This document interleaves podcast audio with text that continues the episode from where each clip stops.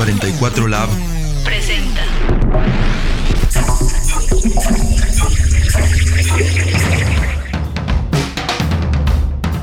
Esto es tocar las llamas con las yemas de los dedos. Portugal, país invitado de honor a la Feria Internacional del Libro de Guadalajara 2018. Hola, soy Cristian Rodríguez Pinto y te voy a contar la historia de un grupo de personas que desde sus trincheras luchan todos los días para que la comunidad de personas invidentes en Jalisco tenga acceso a las mejores obras de literatura. Acompáñame. Esos son rumores. Trabajando se come y comiendo se vive. Quienes leen los 17 cuentos que conforman El Llano en Llamas pueden encontrar hostilidad, desesperanza, erotismo y compasión, o sentirse decepcionados. Este último fue el caso de David Magallanes Franco, quien esperaba más acción. Me di cuenta que no era lo que yo quería leer, acción, yo quería leer que, no sé, me imaginaba que los animales corrían por el fuego, algo así me imaginé y por eso lo empecé a leer. Y yo creo que como no hallé lo que buscaba, lo dejé de leer. Aun cuando el primer libro de Juan Rulfo ha sido traducido a decenas de lenguas, al día de hoy, para una persona ciega, encontrar un libro adaptado al braille del escritor jalisciense más reconocido a nivel internacional es una misión complicada. En Jalisco, solo se puede encontrar en tres lugares.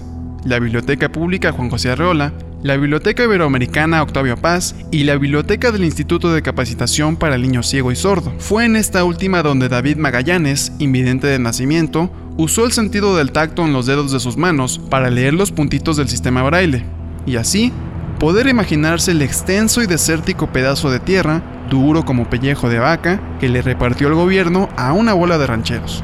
De hecho, cuando yo leí ese libro, eh, fue uno de mis momentos de no quiero leer, quiero leer otra cosa que no sea de la escuela, ¿sí?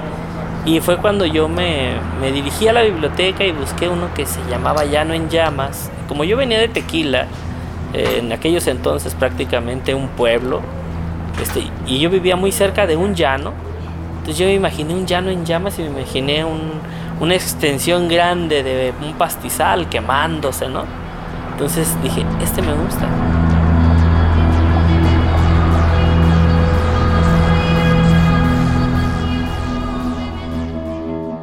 El Instituto de Capacitación para el Niño Ciego y Sordo fue la primera escuela de Jalisco en enseñar el sistema braille a los niños invidentes. Corría el año de 1940 cuando la señora Guadalupe Ulloa de Saborío, una reconocida filántropa de la época, caminaba por el centro de Guadalajara. Esteban Ávila Rosario, profesor del instituto, nos cuenta la historia. La señora Guadalupe todos los días se desplazaba al mercado Corona a comprar los alimentos y se encontró a un niño que estaba hurgando y le llamó la atención y dijo, a ver, voy a ver qué, qué pasa con este niño. Entonces se le acerca, ve, nota que, que no ve y le pregunta, oye, ¿qué estás haciendo? Pues estoy buscando comida. Oye, tus papás, pues no, soy solito. El muchacho tenía más o menos siete años y le, y le pregunta, ¿dónde vives? Pues no sé, vivo en la calle. Entonces le dijo, a partir de hoy yo te voy a llevar a mi guardería y, y vas a estar con nosotros. La señora Guadalupe llevó a aquel niño a su albergue. Al paso de un mes, fue hospedando a más niños que carecían del sentido de la vista. Para brindarles educación, se comunicó a la Ciudad de México, donde se encuentra la Escuela Nacional de Ciegos Ignacio Trigueros. Desde allá llegó el profesor Roberto Beltrán Puga, quien trajo a Guadalajara el sistema que inventó Luis Braille. Desde entonces y hasta nuestros días, el Instituto de Capacitación para el Niño Ciego y Sordo ha brindado educación a niños y niñas ciegas del occidente de México. Esteban Ávila Rosario describe cómo es enseñarle a leer a un niño o niña que no puede ver.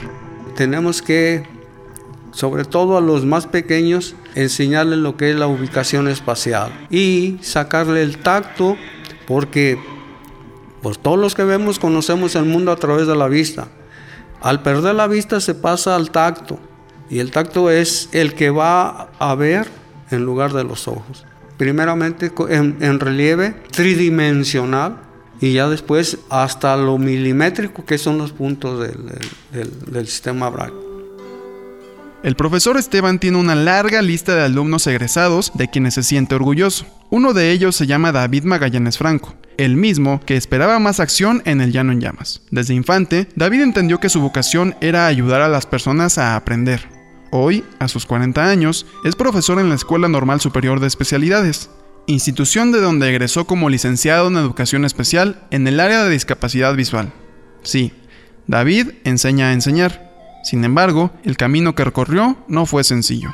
Dentro de la educación de nosotros como personas ciegas, desde hace muchos años, siempre ha habido o hemos conseguido alguna persona que nos apoye con la lectura para nosotros ir haciendo nuestros resúmenes, nuestros cuestionarios, nuestros mapas conceptuales, nuestros cuadros de entrada.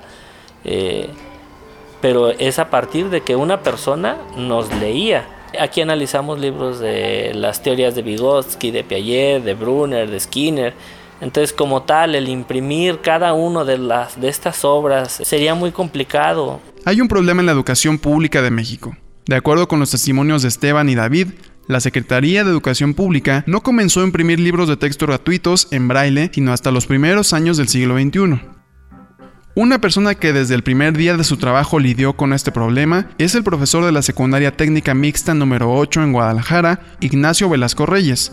Las asignaturas que imparte son álgebra, geometría, trigonometría y estadística, es decir, la materia favorita de todo niño de secundaria, las matemáticas. Pues es como explicarle al alumno regular, explicas tu clase, la situación de que para mí tengo que adecuar mi clase al sistema braille y posteriormente eh, dibujarles a ellos, porque yo les hago los dibujos que vienen en su libro de texto de tinta, entonces a ellos hay que elaborarles el, el dibujo para poderles expresar lo que uno quiere darles a entender. Es extra clase. Todo lo que sale de más, elaborar material didáctico, es fuera de mi horario de clase. Sábados, domingos, días festivos, vacaciones. Es donde me, me propongo a elaborar material didáctico para ellos. Aunque ya hay libros en braille para los estudiantes de secundaria, el profesor Ignacio denuncia la dilación con la que la Comisión Nacional de Libros de Texto Gratuitos, CONALITEC, entrega los libros en braille. Cada ciclo escolar nos mandan los textos para segundo y tercero, porque todavía no sabe la Secretaría cuántos alumnos vamos a tener en primero. Mi pregunta ha sido siempre que ellos no tienen derecho a tener sus libros de texto. ¿Qué pueden hacer para estos chavos? O para los jóvenes, alumnos de psicología, alumnos de licenciatura que necesitan libros en braille y no hay. ¿Hasta cuándo?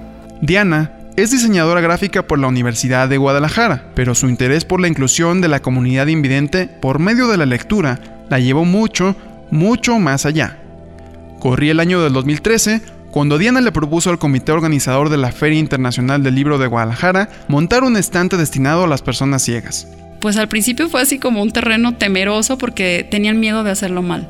O sea, la Phil sí me decía, como Diana, es que sí está padrísimo y claro que sí lo queremos hacer, pero imagínate, y si lo hacemos mal, yo siempre muy segura les decía, es que esto no hay manera de hacerlo mal. O sea, hacer una feria incluyente siempre va a ser sumar y nunca va a ser restar. En la edición 2013 de la Feria Internacional del Libro de Guadalajara, por primera vez, en el área internacional se acondicionó un estante para que la comunidad invidente acudiera a la fiesta de los libros. Fue muy interesante porque era un espacio pequeñito y también fue un poco caótico y yo parecía una loca. En los días de profesionales parábamos a los editores o a los ilustradores o así y de que, ay, mira, ¿y conoces los libros en braille? Y literal, así me decían, yo no hago esos libros. El día de público general, pues la gente no se paraba, la estrategia fue como eh, poner los libros de la SEP porque había algunas muestras de libros de la SEP de años pasados, y fue como ponerlos y que la gente identificara la portada y un libro abierto. Entonces ahí fue cuando los niños fueron los que más se paraban y decían, mira, es mi libro. Y ya de ahí yo me agarraba y, ah, mira, de hecho es tu libro, pero mira, ya lo, ya lo habías visto así, mira, tócalo. Y era como que se sacaban de onda. Pues la gente ni siquiera sabía que era el braille. Había comentarios todavía así como, pues muy ignorantes, ¿no? Que te decían, ay, ¿a poco los ciegos leen?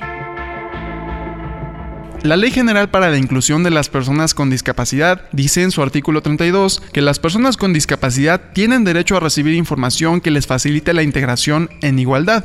Sin embargo, en la Feria Internacional del Libro de Guadalajara, la literatura adaptada al braille todavía es cara, escasa y difícil de encontrar. ¿Vale la pena lidiar con esto?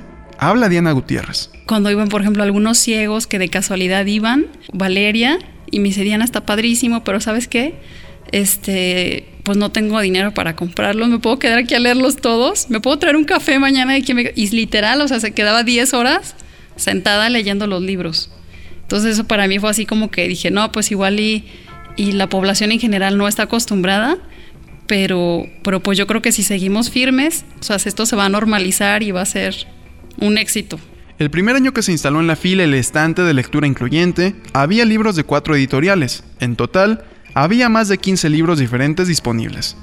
Sin embargo, en la edición 2017, el estante incluyente tuvo más de 40 libros diferentes y una visita recurrente de personas de la comunidad invidente. Pues yo creo que es como, cualquier lector, o sea, siempre depende la, la edad en la que estés, es lo que buscan, ¿no? Por ejemplo, eh, la universidad, la UAP, la Benemérita Universidad de Puebla, ellos nos habían hecho un libro, nos llevaron un libro que era de sexualidad. Entonces fue genial porque no era de sexualidad en sí, sino que era de enfermedades de transmisión sexual y esas cosas. Entonces varios papás le compraron a sus hijos adolescentes.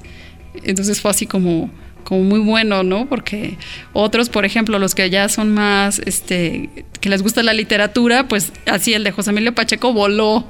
El de Relatos de Edgar Allan Poe, pues también fue padrísimo porque también en, los chavitos principalmente les preguntamos, ¿y qué te gusta? Me gusta el terror. El trabajo con personas ciegas ha dejado una lección de vida para el profesor Ignacio, de la secundaria mixta 8. Esta es nunca decir no puedo. Desde la oficina en la que pasa 10 horas al día, que en realidad es un salón lleno de regletas, punzones y dibujos hechos puntito a puntito, el profe Nacho, como es conocido, pide a la sociedad no hacer menos a ninguna persona invidente, simplemente ayudarlos en lo que ellas pidan.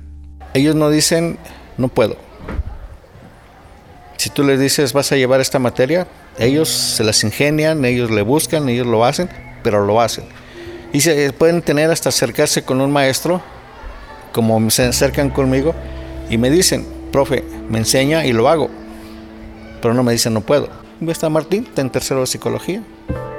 Están los muchachos que están saliendo de la prepa. Creo que nadie les ha regalado nada. Es esfuerzo de ellos.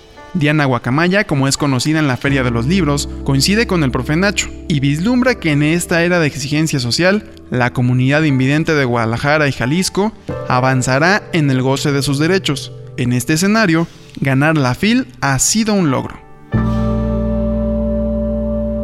Al inicio era como un bicho raro, ¿no? Los veían como esos que son o qué.